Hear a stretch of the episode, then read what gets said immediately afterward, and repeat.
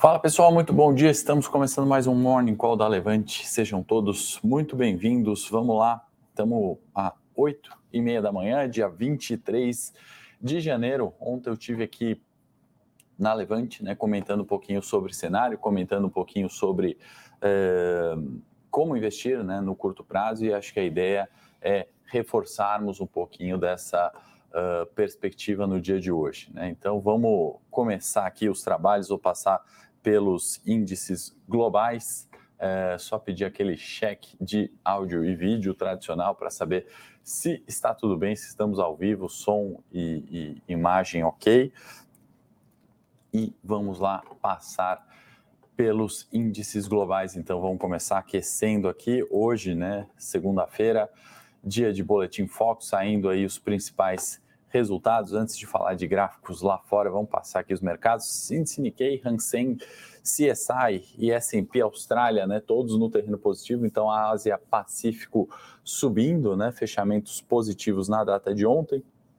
A gente está falando ali de alguns anúncios, né, quanto a novas ondas de Covid não preocuparem na China. Acho que isso reforça um fluxo positivo dos mercados asiáticos, né? Inclusive aí é, as férias de, de primavera ali acontecendo e acho que tudo bem. Então, mensagem passada ali com tranquilidade sobre novas ondas não preocuparem na China, né? Então, vamos ficar atento nesse fluxo de curto prazo, né? Tentar de alguma forma se aproveitar disso. Bolsas na Europa, abertura nessa segunda-feira, terreno positivo também, Eurostox, que a gente tem como referência aqui, 50 principais ações, né? No terreno positivo, alta de 0,27, Dow Jones, S&P e Nasdaq também fecharam positivos na última sexta-feira. Deixa eu dar um bom dia aqui para todo mundo que está chegando. Não esquece de curtir, de se inscrever na página da Levante e também ativar as notificações, assim você fica sabendo quando formos ao vivo, tá bom? Uh, cenário local a gente já vai comentar. Antes eu quero comentar um pouquinho, como sempre, né, do que esperar lá de fora, né? A gente está falando de um banco central da Austrália, da Austrália não, perdão, banco central europeu, né, precisando fazer mais, né, na subida de juros. Então esse gráfico é um pouquinho mais uh, confuso né, de entender, mas a gente está falando de linha azul, né, o Banco Central Europeu e perspectivas né, de subida de juros. Se a gente olhar de junho até janeiro, né, nesse corte, a gente vê um arrefecimento dessas perspectivas outubro, novembro, né, e isso obviamente reflete de forma uh, um pouco mais positiva nos mercados, melhora uh, o bom humor de curto prazo e agora a gente vê né, aquela continuidade da tendência que a gente falou muito em 22 sobre subida de juros né, no Banco Central Europeu, que atrasou mais do que o Banco Central americano. Né? O japonês nem se fala, está né? Tá realmente reforçando a política de juros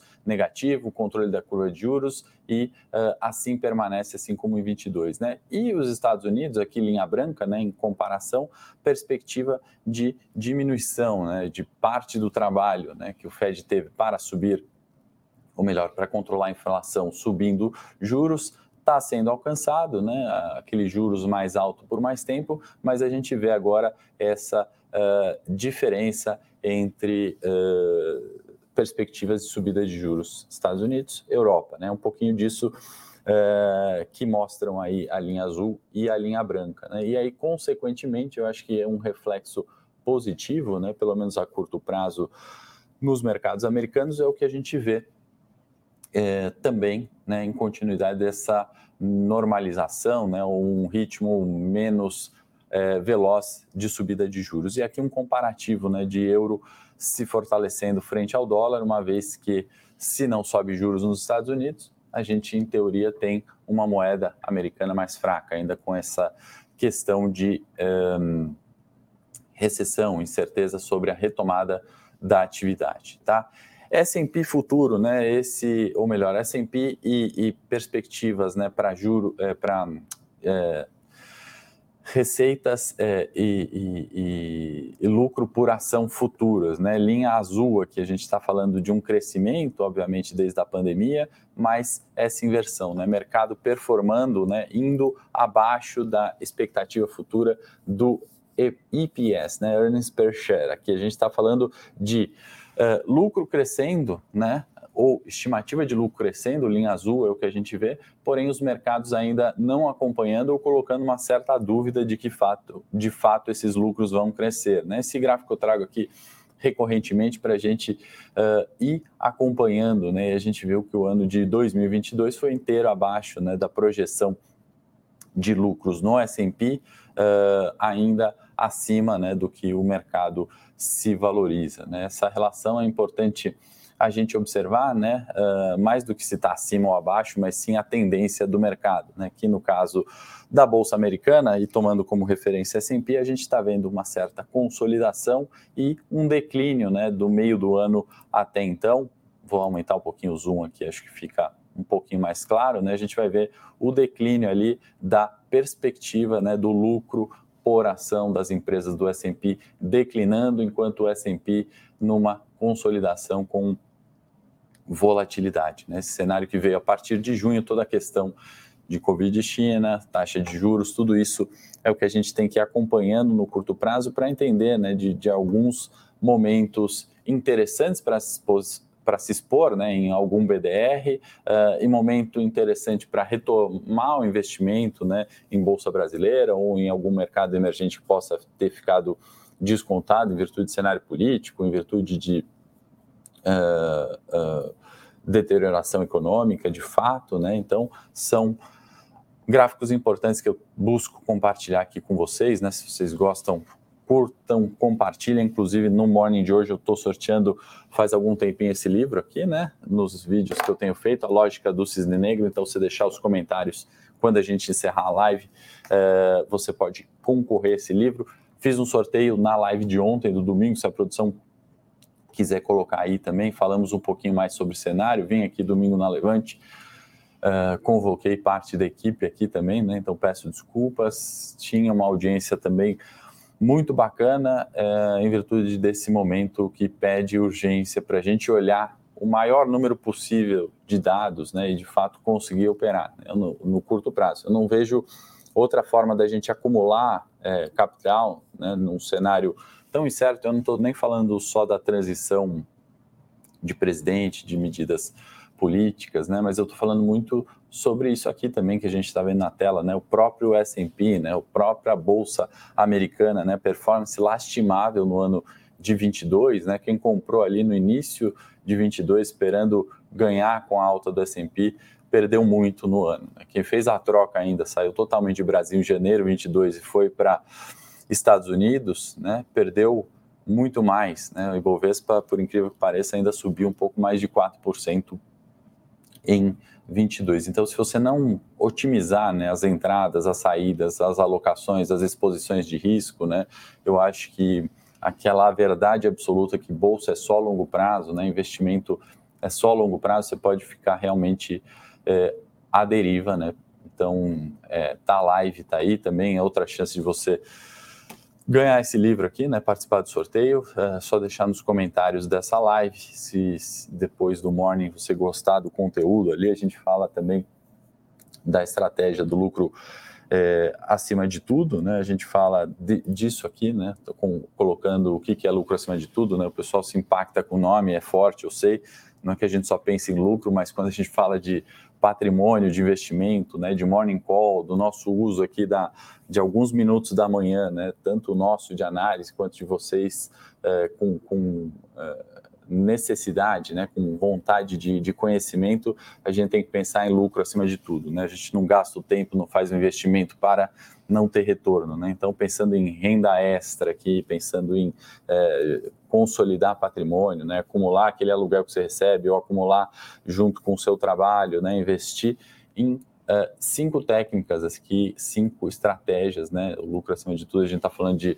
ação brasileira, swing trade, a gente está falando de opções long and short e renda fixa também. Né? Então, essas são as formas é, de, de, superar um cenário que é incerto. É disso que a gente fala na live, inclusive, né? Por que, que eu estou é, comentando isso? Eu, eu, vi esse estudo do Trade Map, bem interessante, né? Até para citar aqui a fonte, né?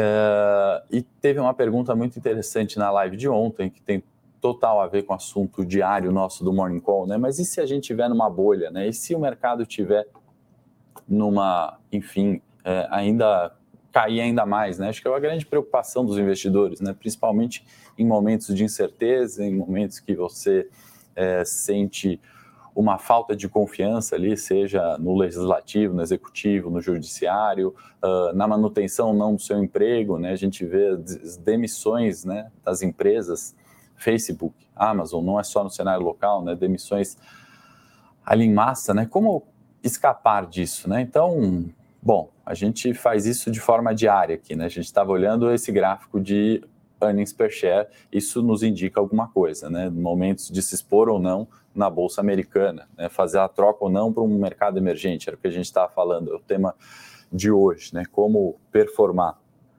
E olha que interessante esse estudo do Trade Map, né? Muitas pessoas acabaram até é, criticando né, o fato de, quando a Americanas caiu lá seus 70% no, no dia 1, eh, eu não ter recomendado uma compra. Né? Eu falo assim, mas se nem o maior acionista, né, e um dos caras mais ricos do Brasil, acho que o mais rico do Brasil, né, o Lehman, é, é, acionista de Americanas, né, foi se pronunciar ontem, né, falando que não sabia dos fatos que estavam acontecendo, como uh, qualquer fundo de investimento, qualquer gestor, qualquer pessoa física, né, minoritário, poderia querer se expor a esse risco. Né? Então, essa é uma das uh, perguntas muito boas da live de ontem, né, uh, que, que perguntava o seguinte, né, como se safar disso, né, como não ter americanas, né, e, e agora a hora que a gente olha aqui, né, a dívida de 40 bi, né, que começou com 20 bi, foi para 40 bi, numa empresa, lembrando, né, que valia 13 bilhões, né, uh, agora vale alguns milhões apenas, né, então perda de 100% do capital nesse caso, né, 95% em sete pregões. Uh, e tem pessoas ainda que querem de fato investir ali e que vai recuperar e pode, né? De fato pode recuperar. Recuperação judicial solicitada não é falência, né? Não é fechar as portas e entregar, não é venda, não é nada haja visto a Oi, né? Mas até isso acontecer, até dar aquele retorno, você tem que comparar é, de, de, formas interessantes, né? E eu estou deixando um tempo esse estudo aqui na tela, porque eu acho que vocês já entenderam aqui onde eu quero chegar, né? Se a gente tem uma dívida uh, sobre valor de mercado de 14 vezes em americanas, né? Qual que é o, o risco maior, né? A gente abordando esse tema, ainda com ingerência política da nossa primeira colocada aqui é, em termos de dívida, né? 300 uh, é, bi de dívida, né? De 0,85 vezes. Ou do Vale, que praticamente não tem dívida em 0,15. Né? Ou da própria JBS, sempre muito polêmica, de duas vezes. Né? Uh, uma Eletrobras, em gerência política, de 0,57. Né? Então, esse tipo de análise, né? e, e, e somada a muitas outras uh, fatores que a gente consegue olhar aqui de forma rápida em escala, né, quase uma produção em massa aqui de análise de dados, uh, é o que permite né, a gente ter uh, estratégia, ter lucro acima de tudo, entender que investir a curto prazo não é escolher simplesmente um ativo e, e fazer o day trade, né, não é disso que a gente está falando. 40 bi é um valor realmente muito expressivo, até para quem está chegando agora, né, a hora que a gente coloca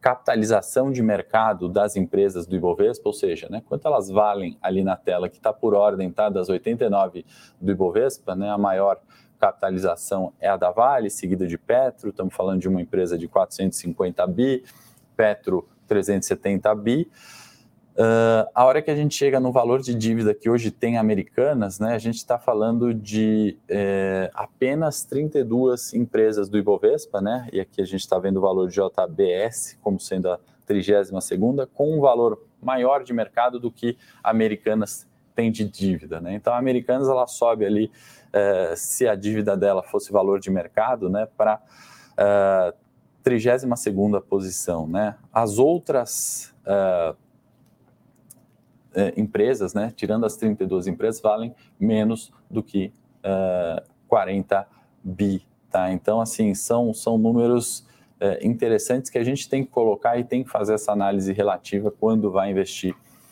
a curto prazo, quando vai investir, quando vai tomar a decisão de investir numa carteira de longo prazo. Tá? O João está perguntando né, qual o futuro da Via, né? e a gente tem falado muito sobre é, varejo, né? e 22, a gente falou muito aqui no Morning sobre não ser de fato um ano para o varejo, uh, 23 num cenário de inflação difícil, a gente vai, já, já vai chegar é, no cenário local, deixa eu até tirar o gráfico para não confundir aqui, João, uh, sobre meta de inflação, isso vai ser decisivo, eu acho que para o varejo, né, a nova gestão executiva, né, e junto ao Conselho Monetário Nacional de, de, definindo meta de inflação, já vou comentar sobre isso, mas quando uma Americanas perde 95% do seu valor de mercado em sete pregões, né, a gente tem uma Magalu que sobe ali em, na casa de é, 30, é, 35% uh,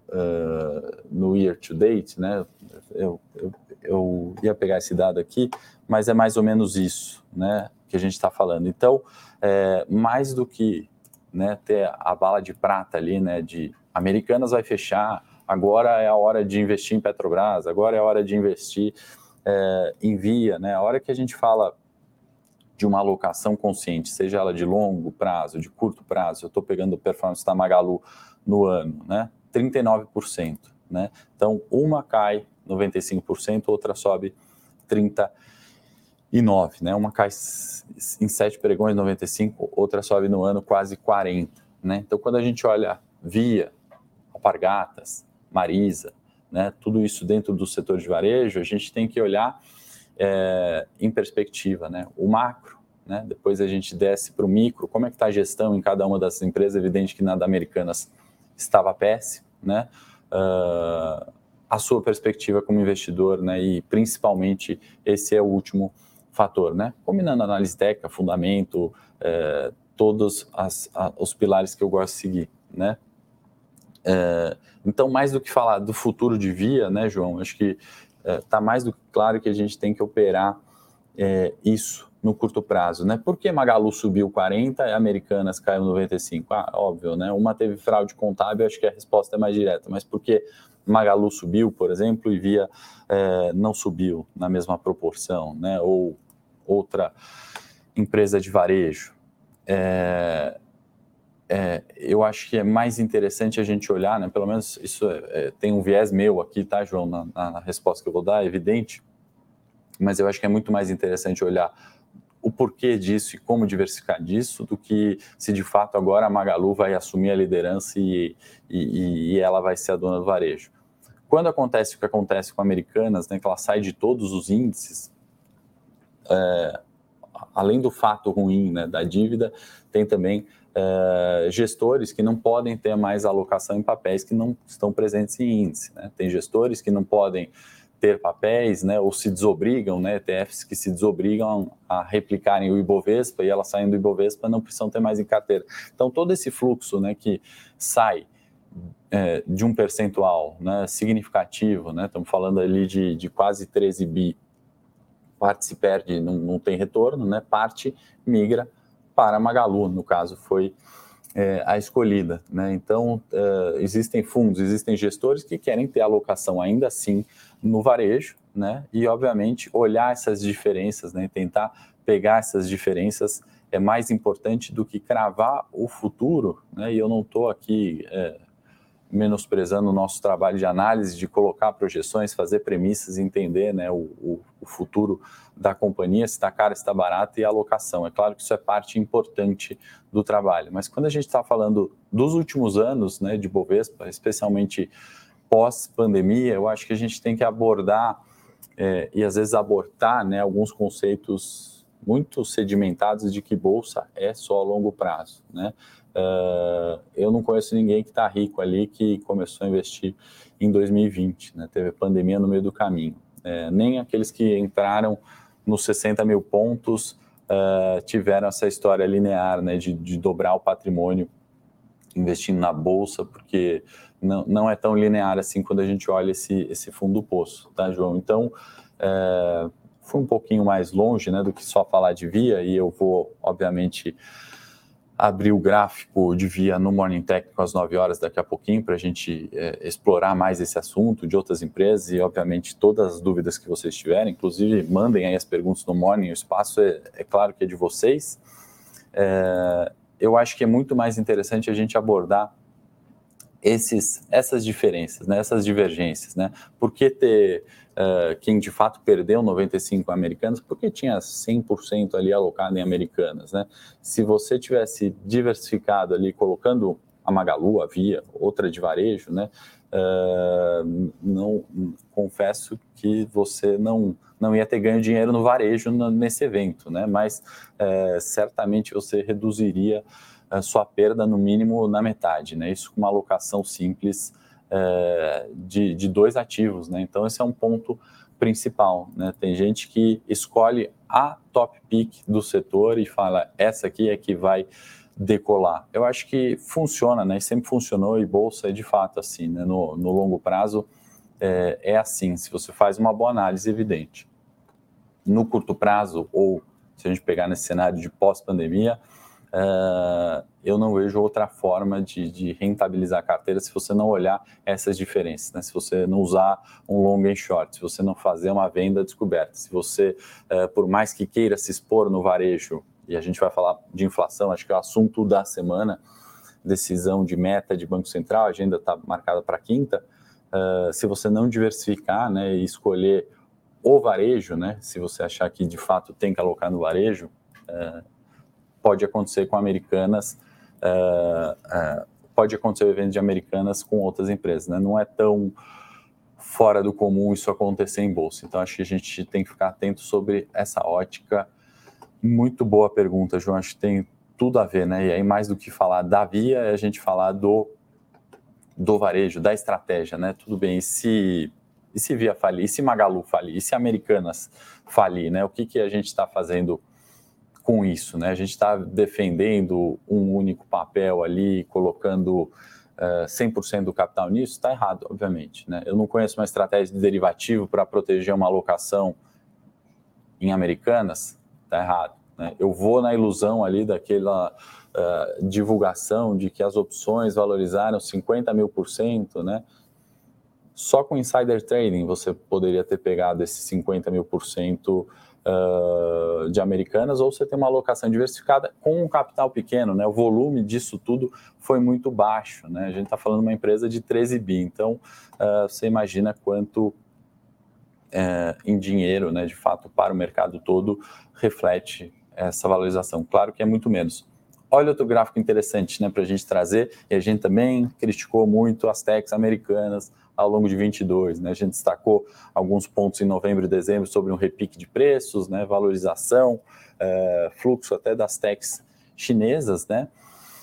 E esse é o grande problema, pessoal. A gente vê é, a projeção de lucros, né? Que ela vai, ela aumenta, e aí os analistas, o mercado, os investidores, né? Precificam isso, né? Replicam isso como se o céu de brigadeiro fosse durar muito tempo, e eles esquecem que é, em 21, né, junho de 21, o cenário estava muito é, incerto, né, que a gente está falando de, de, de, de, histórico de lucro. Né, e aí, é tão contraintuitivo né, que quando o cenário começa de fato né, apontar todas as falhas, as incertezas, seja do Powell lá atrás, né, no Jackson's Hole, que eu sempre cito, errando projeção de inflação, seja da própria uh, fluxo financeiro né, dos mercados que em 21 falavam, opa, acabou a pandemia, agora vamos voltar e continuar crescendo os lucros de forma normal, né? Uh, quando vem o declínio, né, ressaltando que e refletindo, né, mostrando em números que não era bem assim, que as coisas estavam de fato diferentes, né, e a gente chega nesses decréscimos, ninguém mais quer saber de tech americano, ninguém mais quer saber da Americanas, né? ninguém mais quer saber de varejo e às vezes nem de investir, porque é, compraram, obviamente, no topo, né? o topo da Magalu lá atrás, né? o topo da bolha, não bolha, né? não podemos falar que é bolha das techs americanas, né? mas uh, aí a Apple uh, perde, né? Uh, um, um, capital gigantesco. Aí a Nasdaq cai 30% e aí vem o reflexo e vem o pânico, e aqui ninguém mais quer saber disso quando a relação de risco-retorno melhora. Não estou falando que isso aqui vai reverter e, e, o próximo TRI vai ser de lucros crescendo nas techs americanas. Né? Só estou falando que a relação de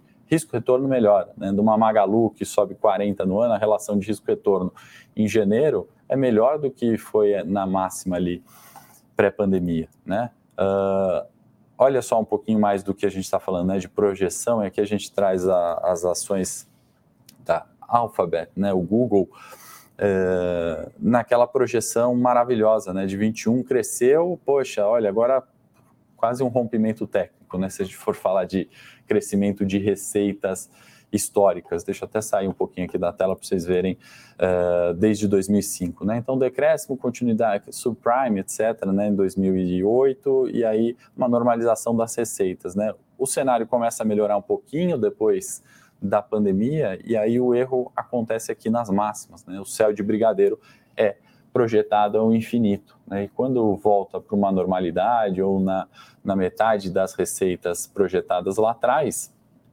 e esse decréscimo é né, pelo uh, uh, diminuição da propaganda, né, que estamos falando receita, especialmente uh, destaque do crescimento veio pela propaganda e agora o decréscimo, uma normalização, ninguém mais quer saber de Alphabet, né, aí vão procurar outra uh, bola da vez e muitas vezes acabam escolhendo errado, né, então o que em inglês eles chamam de pump and dump, né, eles bombam ação e depois de decresce de preço. Né? Isso é muito comum e é isso que a gente tem que olhar quando a gente está investindo. Né? Então, é, estamos fazendo um, um, um, panorama meio que geral aqui no Morning de hoje, né? mais do que falar de notícia, eu vou chegar no cenário local, né, para a gente ter o, um, um, pouquinho mais do viés do dia, mas eu acho que é, se a gente se perder nas notícias, né, no, no opa, deixa eu voltar para a tela agora aqui que eu é, saí.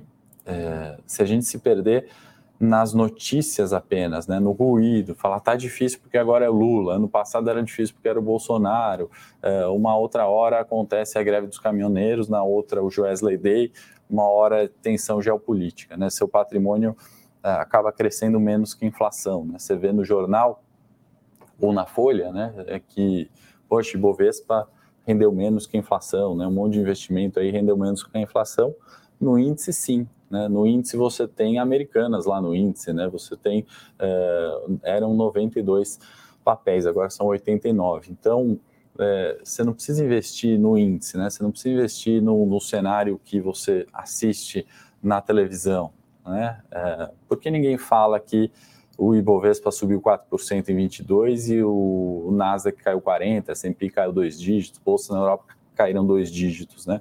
Uh, não estou defendendo, né, falando que em 2022 estamos às mil maravilhas, ou que o Brasil é a bola da vez, né, nem cometeu o erro da, da The Economist, né, Brasil takes off, né, com o Cristo decolando e depois em 2013 o Cristo uh, aterrizando, né, não, não é esse o viés, né, eu acho que pensar dessa forma a gente perde, né, a hora que a gente combina tudo isso que a gente está vendo no Morning aqui, que a gente vê em bases diárias, né? Uh, eu acho que a chance de acerto aumenta muito, né? Não quer dizer que a gente vai acertar 100%, né? Olha quanta coisa a gente já olhou hoje de forma resumida, objetiva, é verdade, é, e, e, não é só isso, né? É, é, o dia aqui da, da, análise, o dia da Levante é olhando tudo isso vezes mil, né? E todos os dias. É, para ter uma performance melhor do que a inflação, para ter melhor performance do que o Ibovespa de 4 ou que o S&P de menos uh, dois dígitos, Nasdaq menos 30 né, no ano passado. É necessário sim combinar tudo isso, né, olhar para o Ibovespa, né, tem gente que investe e não conhece aqui que a Vale tem 16% de peso no índice, né, então se a Vale foi mal em 22, né, você não tem como ter um Ibovespa subindo 30%. Né? Se a Petro é, formal, né, a gente já está falando aqui, juntando Petro 3 é, e Petro 4, né, a gente está falando de mais de 28% né, do, do índice. Né? Então, um terço aqui ligado a commodities e essas duas. Juntou banco, juntou Ambev, né, e mais um outro papel aqui de financeiro, você tem mais de 50% do índice concentrado em 10 papéis. Né? Então, uh, se você estava ali nos 10 papéis, 4% provavelmente é o retorno de 22. Se você diversificou, se você alocou em outras empresas, né? Cielo foi um grande destaque, subiu acho que 140% no passado, JBS uh, no ano anterior, Embraer, né? Tem sempre, obviamente, aquelas que puxam com menor peso uh, e eu acho que é fundamental esse tipo de análise, porque senão a gente vai cair nesse caos político do curto prazo. Deixa eu ver, Giovanni está falando, tem alguma coisa para Vale hoje, depois, se você puder, abre novamente o final, mercado asiático nas análises, por gentileza, vamos para já colocar aqui os índices, é, Giovanni, e eu vou comentar de Vale no Morning Técnico aqui na sequência, tá? Já já vamos começar o Morning Técnico. Cenário uh, local, né? E eu, eu, eu quero cada vez menos comentar os ruídos, o caos, a notícia, né? Para mim isso é uma estratégia que qualquer político usa, né? Lança uma bomba para se esquecer de outra e para desviar de um assunto importante, né? Então não vou comentar ali no detalhe moeda única virtual de transação com a Argentina. Eu acho que isso, enfim, é tão é, infantil, né, a gente falar, né, olhar o euro que não deu certo e querer colocar isso, né, como uma moeda agora única e, e ser isso a solução dos problemas, não é, né, também não critico, acho que é, é, é, algo que é interessante, usar a tecnologia é uma ferramenta, né, não é isso que é, resolve o problema, igual a tabela, né, que a gente está mostrando aqui, é uma ferramenta, né, olhar isso aqui não vai fazer ninguém ficar é, mais rico, fica mais informado e aí o que, que eu tiro dessa tabela? Né? Eu acho que é a mesma coisa. Uh, e, e, e, eu acho que isso acaba tirando o foco daquilo que realmente importa, que na minha opinião, quinta-feira, decisão sobre metas de inflação, né? a perspectiva e as falas do governo em criticar é, meta de inflação, independência de Banco Central, isso de fato para mim é ruim e eu acho que esse é o foco muitas vezes que o ruído quer trazer, né? E a gente tira a preocupação importante que é uh, meta de inflação, tá? Uh, eu acho que esse seria o grande destaque da semana. E o copo meio cheio é que a hora que a gente olha fluxo mesmo, investidor estrangeiro, capital, né? 1,7 bi uh, de alocação na última quinta-feira, dia 19, né? Último dado disponibilizado pela B3, a gente não vê saída de gringo, né? Ah, pelo contrário, no, no mês de janeiro a gente está falando de 7,8 bi. Então, uh, copo meio cheio. Agora, de novo, né? mais importante ainda é olhar o que de fato é, vai vir a ser a tendência, né? E qual que é a tendência no curto prazo? Nesse momento, eu vou falar mais, obviamente, no Morning Técnico agora, mas a gente não pode cair na euforia também da recuperação dos 100 mil pontos ao 112 uh, e imaginar que agora o próximo passo é o 120. Tá? Uh, então, da mesma forma que não perpetuamos o, o, aquele céu de brigadeiro, não se pode per perpetuar a catástrofe, né? E tem que ter uma análise isenta, racional, fria, fora desse ruído, né? De que tudo vai acabar, que agora a gente é amigo da Argentina e, e a moeda virtual é, é, ruim. Enfim, isso não importa, né? semana passada o assunto era outro, né? O problema era outro e na semana que vem vai ser outro. Então, vamos olhar para aquilo que importa e tomar a decisão certa. Tá? É, eu estou entrando no Morning Técnico agora, vamos continuar a discussão. Vou responder as perguntas do Ronaldo é, e do, do Alexandre lá. Mandem suas perguntas, tá? A gente fala mais de Americanas, Vale, Giovanni, Ronaldo, Americanas, Uzi Minas e, e Bovespa, tá bom, pessoal? Excelente segunda-feira. Até já já no Morning Tech, entrando ao vivo agora, 30 segundinhos.